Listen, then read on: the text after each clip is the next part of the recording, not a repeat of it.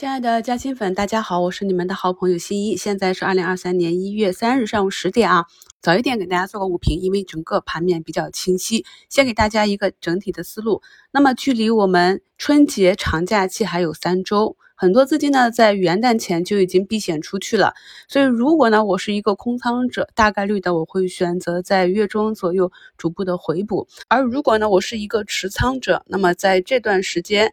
大概率的啊，由于我们整个社会啊，还有很多城市呢，在一个高烧的高发期，在叠加大资金节前避险的这样一个因素呢，很可能在整个节前，我们的成交量呢还是相对放缓啊。但是今天是有一个明显的增量，所以这里呢，市场到底能否推进向上是比较简单去观察的，就是看两市的成交。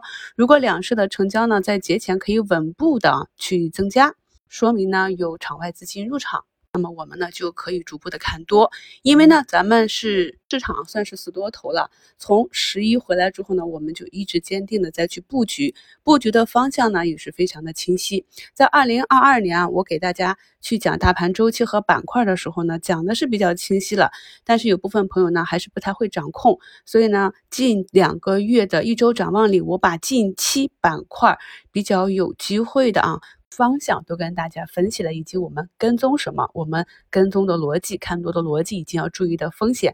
所以，所以呢，大家一定要掌握核心。我跟大家分享的逻辑，利用我们讲过的技术啊。因为近期的市场呢是中小盘比较活跃，我们关注的很多个股呢，它的盘子都是几十个亿、一百亿以下的，所以弹性比较大。这个时候呢，你就不要来问我说涨了卖不卖，跌了能不能买了。我们逻辑已经分析的非常清晰。根据自己的能力范围去把握啊，我们呢去关注某一个板块都是有很多潜在的利好。当这个利好出现的时候呢，市场可能就会兑现一波。比如说，呃，我们之前预期的今年春节会不会能放烟花呀？结果盘前就有新闻出来放松了，很多地区就可以去放烟花了。所以这样的突发的信息呢，就领导着南林民报目前已经涨停，保利联合呢是涨到四点五个点。同板块内的啊，高征民报涨停，同德化工、国泰集团都是一个大涨。那么这些呢，是我们在前两周就跟大家讲的啊，可能会产生这样的预期，我们要关注这样的点。那么当它一出现，我们有准备，我们自然就知道，哎，我们应该去关注哪一些啊？而且呢，这些板块内大部分个股呢，在早盘还是给了一个比较好的机会。然后我们上周。跟大家讲的底部开始异动的血液制品呢，也基本上是一个高开啊回落。那目前呢，很多个股呢又慢慢的去冲了一个日内的高点。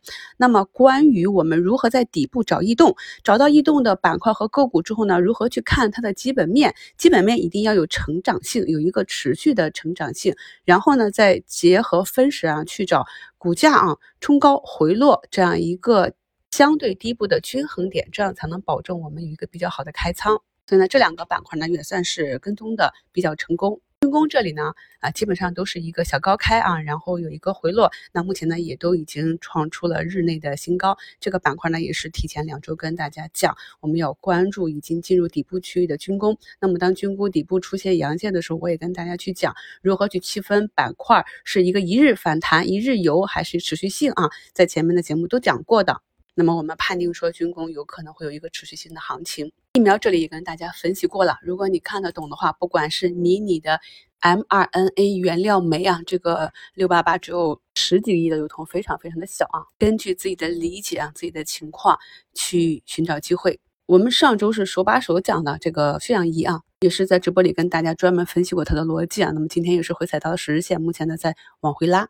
关于呢我自己的保利。我自己的兑现出局呢，也是讲的比较清晰了。在上一周医美暴动之后呢，接下活动仓啊，依旧是等待整个板块调整到位。因为短期呢涨幅过大，对于我们长线持仓来讲的话，都是一个兑现点。旅游这块呢，上周兑现之后呢，是依旧在观察中。目前呢，西安旅游和西安饮食都是双双跌停。元旦期间呢，全聚德被发了停牌令啊，但是板块内的龙头啊，像黑芝麻这种还是在。有资金去追逐啊，这就是我跟大家讲的短线呢，你优先做龙头，龙头呢多条命，但是后排呢，大家就要谨慎了，因为毕竟是从底部一路走上来，很多个股呢都是上涨了好几十个点啊，那么短期歇一歇也是正常的，所以呢，我们的仓位一定是在底下的时候要给足，而当它有一定涨幅、有点滞涨的时候呢，我们要做的是减仓，而绝对不是高位加仓。我们一直关注的骨科手术机器人呢，在底部有八个交易日是跌破了发行价。那么对于一些